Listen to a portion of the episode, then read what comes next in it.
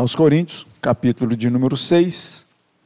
A gente vai dar continuidade ao que o reverendo Gabriel levou até o versículo de número 14. Nós vamos ler a partir do 12 até o 17 para a gente poder pegar um pouquinho o contexto do que ele deixou aí para a nossa caminhada e a gente tem feito aí essa caminhada especialmente mais voltada para os cultos é, da manhã, né, mas aí é, ficamos com ele para esse culto da noite também.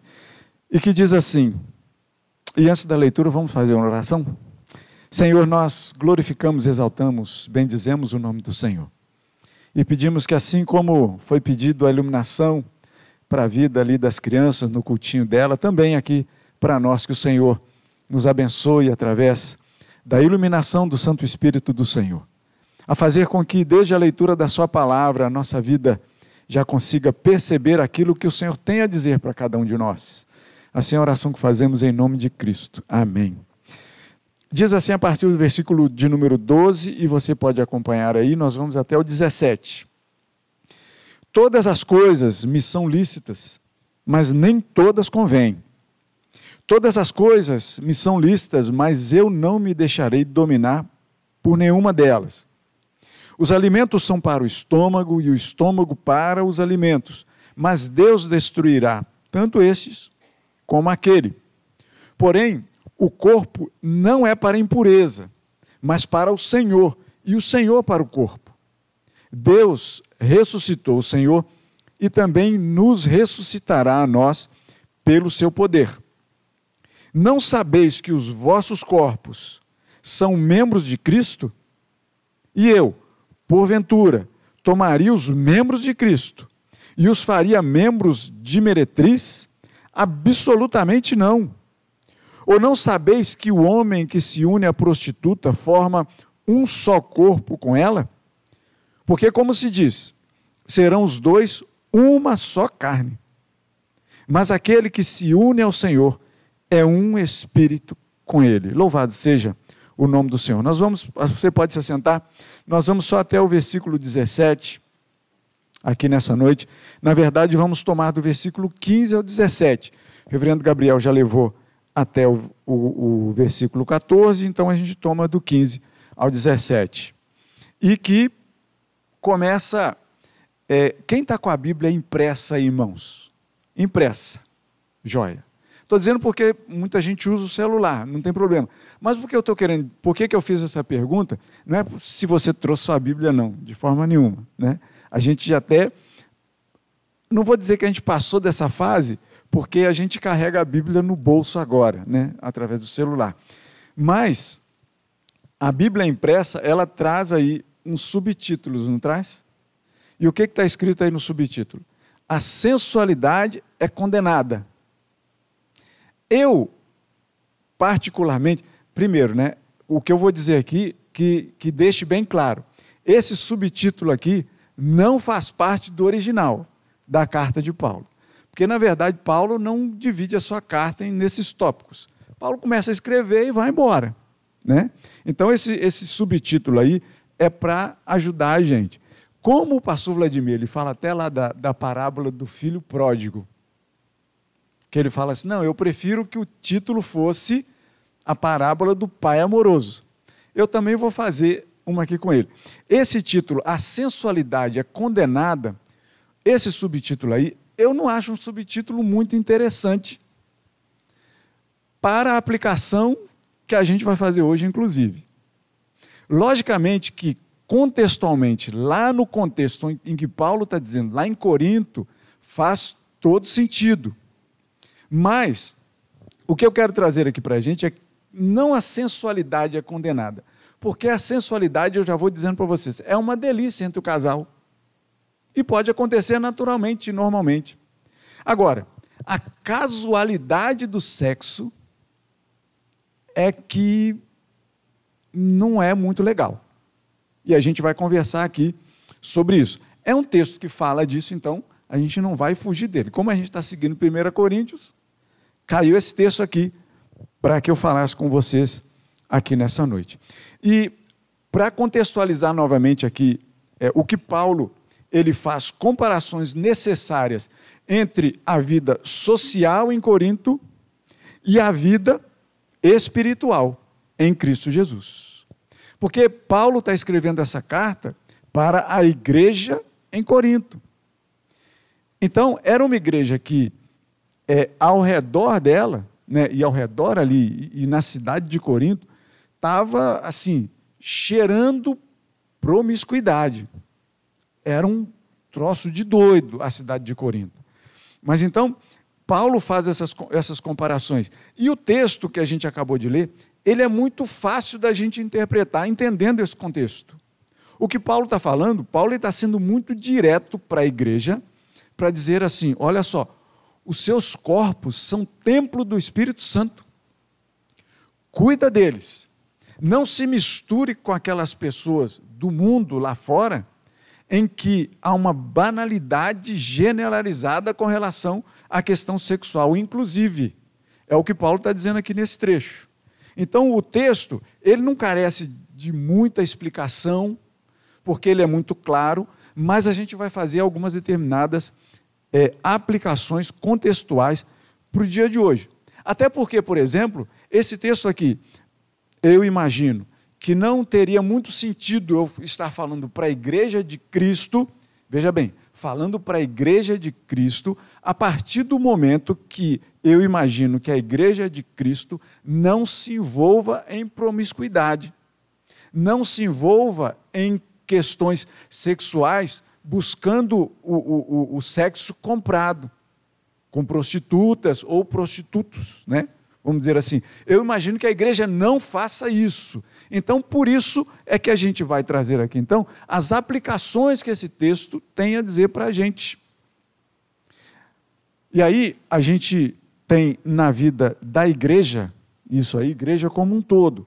Por exemplo, a gente vê na igreja católica alguns é, é, escândalos surgindo por aí com padres que acabam, né, quando vai ver o histórico, está lá aquele monte de, de, de perversão sexual, enfim, a gente vê. No meio protestante também, a gente vê um caso ou outro surgindo por aí. Mas não é uma coisa que a gente imagine que seja da igreja.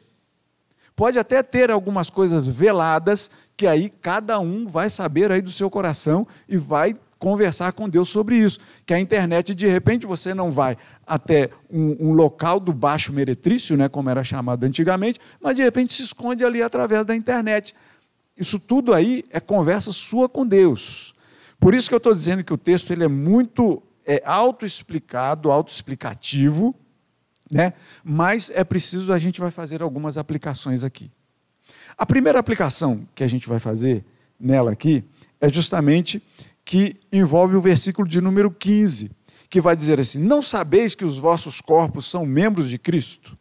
E eu, porventura, tomaria os membros de Cristo e os faria membros de meretriz? Absolutamente não. Paulo está dizendo assim: não, isso é impossível você conceber e imaginar uma coisa dessa, que não pode acontecer.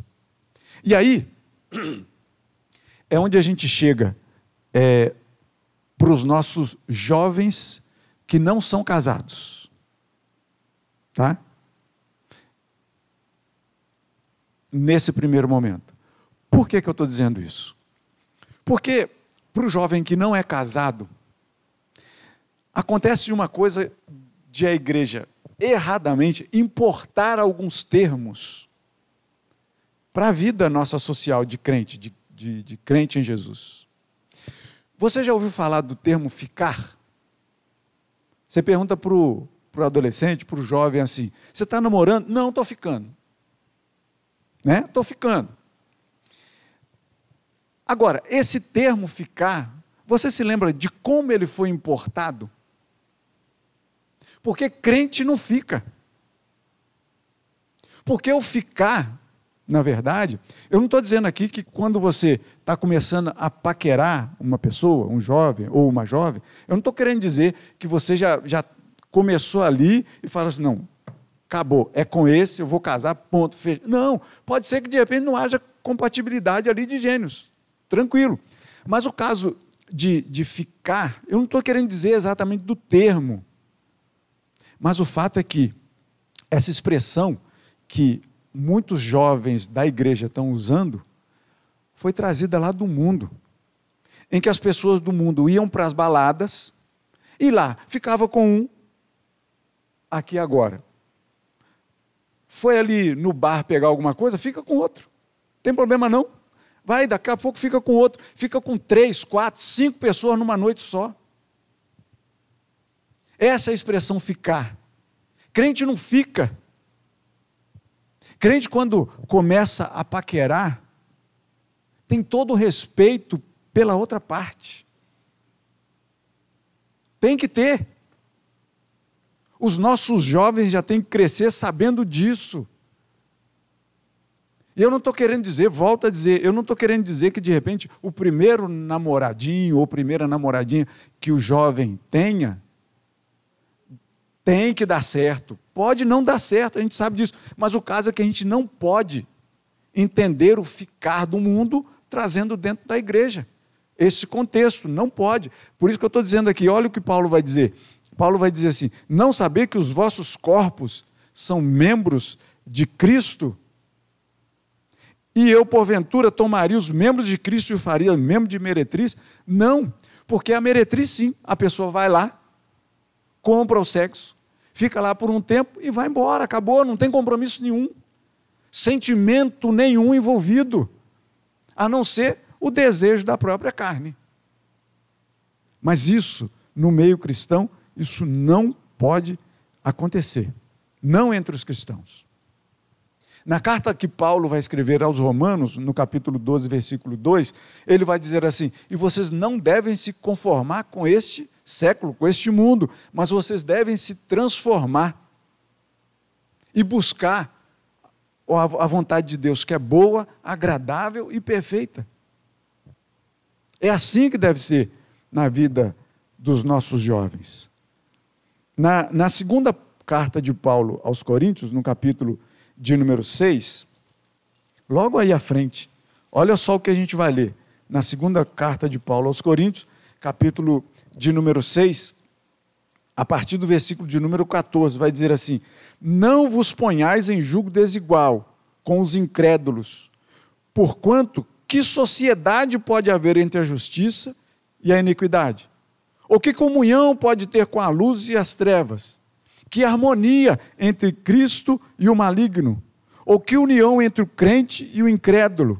Que ligação há entre o santuário de Deus e os ídolos? Porque nós somos santuário de Deus, vivente, como ele próprio disse: habitarei e andarei entre eles, serei o seu Deus, e eles serão o meu povo. Por isso, retirai-vos do meio deles, separai-vos, diz o Senhor, não toqueis em coisas impuras, e eu vos receberei. Serei vosso Pai, e vós sereis para mim filhos e filhas, diz o Senhor Todo-Poderoso. E no capítulo 7, vai começar dizendo: Tendo, pois, ó amados, tais promessas, purifiquemo-nos de toda impureza, tanto da carne como do espírito, aperfeiçoando a nossa santidade no temor de Deus. É o que Paulo vai escrever na outra carta que ele vai escrever aos Coríntios. A luz não tem comunhão com as trevas. Então eu não posso, jovem, que não é casado, que está escutando aí também, não pode, numa, como se fosse uma, uma, uma coletividade, beijar uma, falando bem claro, né? Beijar uma boca hoje, daqui a pouco outra, e da, fazendo testes. Não é assim a vida do crente. Não pode ser assim. Pais presentes aqui, conversem com seus filhos. Falem com eles. É preciso deles entenderem essa questão. Não deixe eles largar da própria sorte. Conversem com eles, é importante fazer uma coisa dessa.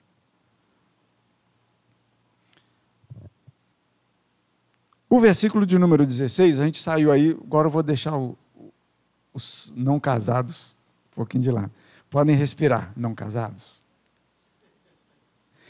No versículo de número 16, vai dizer assim: Ou não sabeis que o homem que se une à prostituta forma um só corpo com ela? Porque como ele, como se diz, então os dois serão uma só carne, uma carne.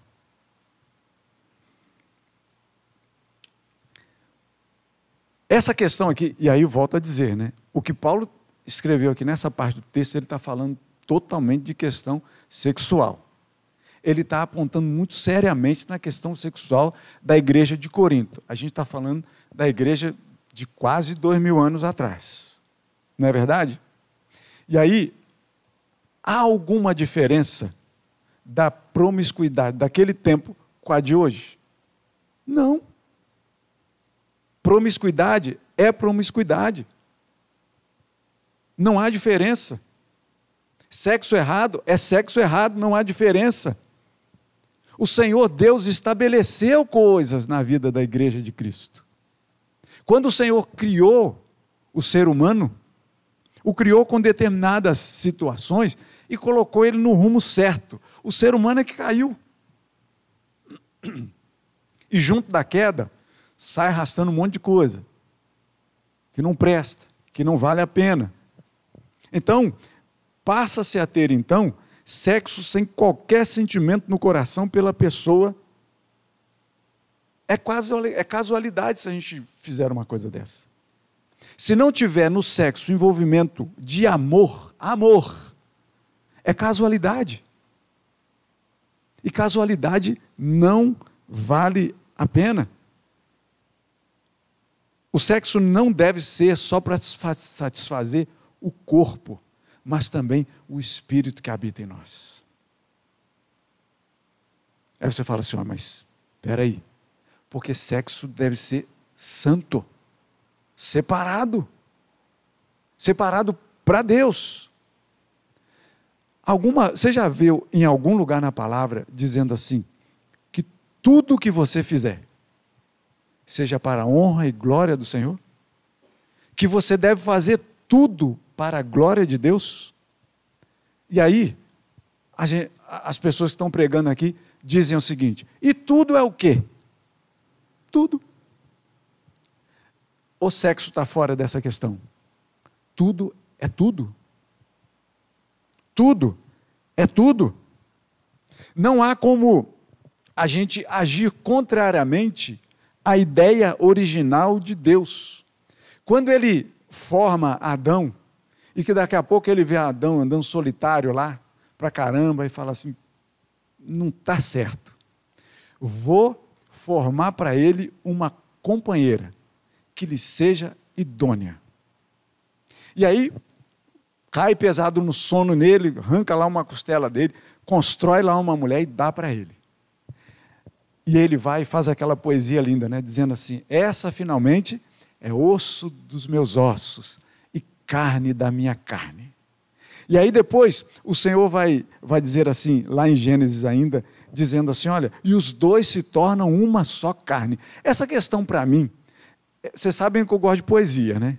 Eu gosto muito de poesia. Por mais que ali a gente pudesse até ver o livro de Gênesis sendo escrito de uma forma muito poética, muito bonita, eu sempre olhei para aquele texto lá em Gênesis e pensava assim: cara, isso para mim é puramente questão sexual.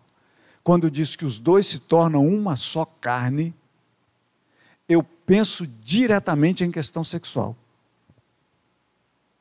Apesar da gente saber que dois corpos não podem ocupar o mesmo lugar no espaço, mas é quase que Pensa aí, você que já é casado. Se não é verdade. É quase que. Quando eu, quando eu penso assim que os dois se tornam uma só carne, é porque quando você um vê os dois, quando eles se unem, é quase que uma coisa só. É quase que fundido um no outro. E aí, assim, quando eu li, eu falei, cara, só pode ser questão sexual. E aí Paulo vai escreve essa carta e diz assim: Olha só. Ou vocês não sabem que o homem, quando se une à prostituta, forma um corpo só com ela? Porque, como se diz, serão os dois uma só carne. É ou não é questão sexual? E aí, me lembro de um, de um, de um casal. Vou tomar aqui o nome de João e Maria, né? João recebe uma ligação no telefone e do outro lado da linha estava perguntando, querendo falar com a Maria. Aí o João fala assim: Não, pode falar comigo mesmo. Do outro lado é correspondente bancário e fala assim: Não, eu tenho que falar é com a dona Maria. Não posso falar com você. Aí o João fala assim: Mas pode falar comigo porque o pastor que me casou, há anos atrás, falou que nós seríamos uma só carne. Então falou com, comigo, está falando com ela. Aí ele, a pessoa respondeu assim: Não, mas olha só. O fato é que você não perde a sua individualidade. Por isso eu preciso falar com a dona Maria. E aí João responde assim: Não, mas eu não perdi a minha individualidade. Eu dei para ela. E ela deu a dela para mim. E só o amor consegue fazer isso. Aí fala assim: ah, depois eu ligo para a dona Maria, em outra oportunidade. E aí acabou a ligação. Mas o fato é que os dois, quando se tornam uma só carne, só o amor pode fazer isso. Só o amor pode fazer uma coisa dessa. Não há como a gente pensar nos dois numa só carne se não for uma ligação muito íntima, porque, vejam bem, meus irmãos, qual é a ligação mais forte entre o casal? No amor, no, dentro de um casamento. A questão sexual. É uma questão que é tão banalizada aqui fora, mas que quando a gente se, quando Deus coloca o homem e a mulher, e veja bem, há uma, uma, uma questão interessante para ver isso aqui. O ato sexual é a parte mais íntima numa relação, mas com um detalhe. Como eu já disse aqui, Cristo deve estar presente na sua relação sexual com a sua mulher, com seu marido. Não há como a gente pensar numa relação dessa, que é santa. Quem foi que inventou a relação sexual entre homem e mulher? Foi o homem? Foi a mulher? Ou foi Deus? Há como deixar Deus de fora dessa situação? Não há. Não há. Quando você fecha a porta do seu quarto, você não deixa Jesus do lado de fora. Ele está lá dentro, afinal de contas, nessa hora ele deixa de ser onipresente? Onipotente? Onisciente? Você tranca a onipresença dele do lado de fora do quarto? Você já pensou nisso? Por isso é que eu volto a afirmar que o sexo é coisa santa, é coisa bendita do Senhor. O Senhor nos deu esse presente para a gente curtir. Por isso que eu disse lá do título que a sensualidade não deve ser condenada entre o marido e a mulher. Deve fazer parte. E Jesus deve estar nessa relação também. Parece meio estranho, né? Quando a gente fala uma coisa dessa. Sabe por quê? Porque a gente foi educado a achar que o sexo era pecado. A nossa cultura brasileira até algumas décadas, pensava que o sexo era somente para procriação. E aí eu já me pus a pensar por que, que eu sou o nono filho. Só pode ter essa explicação. Do meu pai usando desse artifício para minha mãe. Dizendo assim: não, a gente precisa ter mais um filho. Na verdade, não, ele queria ter prazer com minha mãe mas provavelmente ele usava desse artifício, que era o artifício que vinha culturalmente dizendo para a gente. E ainda hoje, meus irmãos, parece, mas não é, que o sexo é uma coisa suja, esquisita, que Deus não deve estar nele. Deus tem de estar presente nele. Deus tem que estar na nossa cama. Deus tem que estar no nosso quarto. Você pode, inclusive, você vai pensar de novo que é, que é coisa estranha. Você pode, inclusive, conversar com Deus na hora do ato sexual. Experimente. Pode experimentar que dá certo. Conversa com Ele. Pois Ele tem de estar lá, meus irmãos.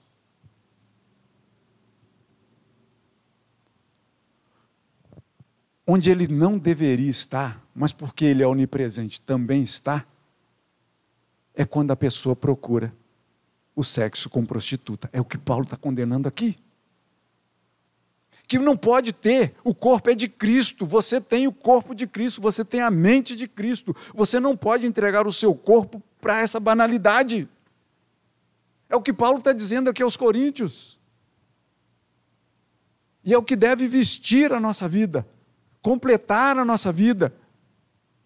Porque eu, eu conversando em, em, em, encontro de casais, tal, que às vezes eu sou chamado para falar, eu justamente converso assim. Então quer dizer que na hora em que vocês estão ali só na hora do prazer, que não estão planejando filhos, porque, por exemplo, eu casei só depois de três anos que eu fui ter a Mariane, né, a minha primeira filha. Depois de mais três anos, o Leandro. E aí, quer dizer que nesse período de três anos, a gente deixa Deus fora da relação. Mas veja bem, você crente, quando para de usar lá os métodos, métodos contraceptivos, né, a camisinha, ou então de repente o, a pílula, tal, alguma coisa desse tipo, aí vocês chamam Deus para conversa, quando vocês querem ter filho, né? Ah, Senhor, abençoa que a gente tenha um filho e tal. Aí chama Deus para conversa. Mas na hora do prazer, não? O ato não é o mesmo? É ou não é? Sim. Deus tem de estar presente nisso também na nossa vida. Por isso é que Paulo condena e bate tão forte, porque Paulo bate muito forte nessa questão aqui. É que dizer assim: olha, meus irmãos, você que tem o corpo de Cristo, você não pode, você que é membro do corpo de Cristo, você não pode colocar esse corpo que é santificado em Cristo Jesus para se misturar com a meretriz, com a prostituta. Não pode. É isso que Paulo está batendo muito forte aqui. É um texto, se você reler depois, você vai ver que o texto é muito duro. Mas tinha que ser assim. E, na verdade, tem de ser assim. É que, às vezes, muitas das vezes, a gente quer passar a mão, a gente quer, a gente quer organizar a nossa vida. Muitas vezes, olha só se eu estou falando, se você de repente já não escutou essas doideiras assim, de que prefere o seu filho ou sua filha, de repente, dormindo com o namorado ou com a namorada dentro da sua casa, porque lá fora está muito violento à noite. Por acaso vocês já, ouviram coisas desse tipo? Banalidade. É banalidade. Isso não é concebível para crente em Cristo Jesus. Não é. Ou pelo menos não deve ser. Não deve ser. Mas vamos lá. Inclusive nessa questão, é, essa questão dos dois se tornarem uma só carne é tão verdade, porque olha só o que, que diz. Daqui a pouco a gente vai passar nesse texto aqui, na nossa caminhada aí da primeira carta de, de Paulo aos Coríntios. Mas olha só o que, que ele vai dizer no capítulo, no capítulo 7, no versículo de número 5.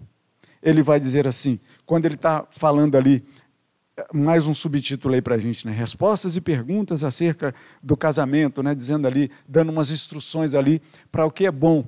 Olha só o que vai dizer no versículo, no versículo 5. Marido e mulher, vocês não devem se privar um ao outro, salvo, talvez, por mútuo consentimento, tanto dele quanto dela, por algum tempo, para vocês se dedicarem à oração e aí, novamente, vocês fazem o que de novo? Se ajuntam. Para que Satanás não vos tente por causa da incontinência. Qual é a dica que Paulo está fazendo aqui? Mulher, marido, amem-se.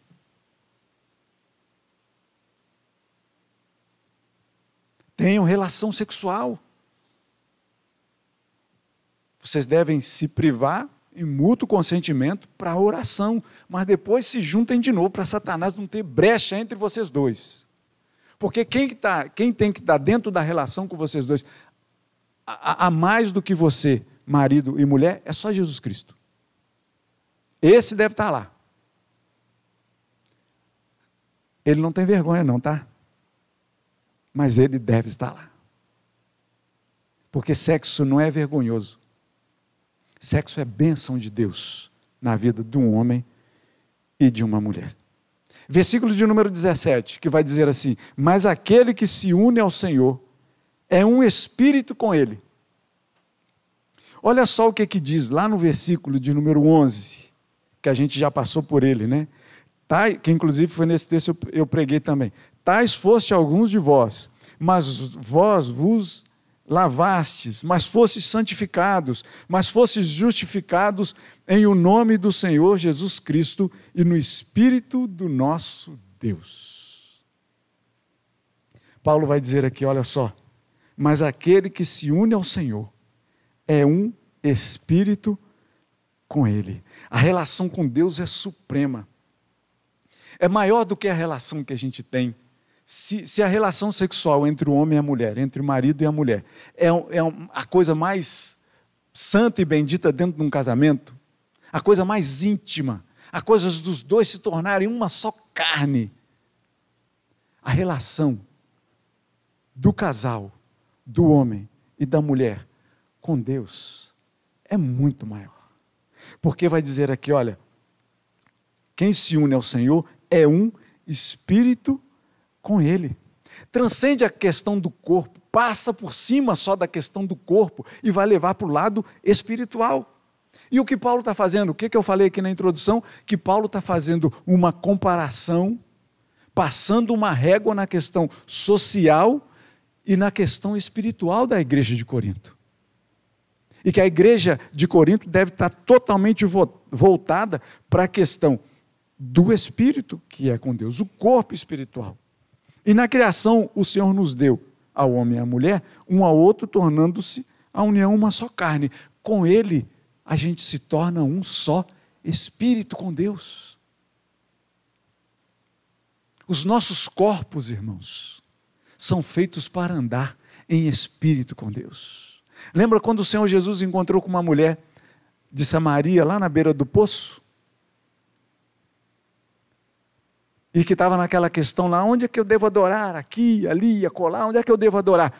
Jesus vai e responde para ela o quê? Deus é espírito. E importa que seus adoradores o adorem em espírito e em verdade. Deus é espírito, está dizendo isso, e nós somos chamados para ser um só espírito com Ele. E o nosso corpo que já temos pela fé, corrompido ainda na verdade. Mas quando a gente pensa na relação futura de recebermos os, os, nossos novos corpos glorificados em Cristo Jesus, a gente vai perfeitamente entender o que Paulo está dizendo aqui. Mas enquanto isso não acontece, meus irmãos, vamos tomar o que a gente tem hoje. O que a gente tem hoje? É isso. É isso aqui. O que a gente tem hoje é isso aqui. Que a gente leva para lá e para cá, e vem para a igreja, e volta para casa, e deita em cima da cama, e se une à nossa mulher e ao nosso marido em casa, o casal direitinho. É isso aqui que a gente leva para o trabalho, volta do trabalho, e o que a gente deve fazer com isso aqui que Deus nos deu?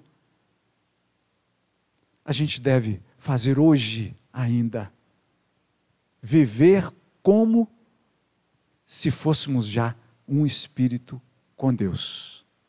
Pois somos a partir do momento que Ele nos chama de templo do Espírito Santo dele.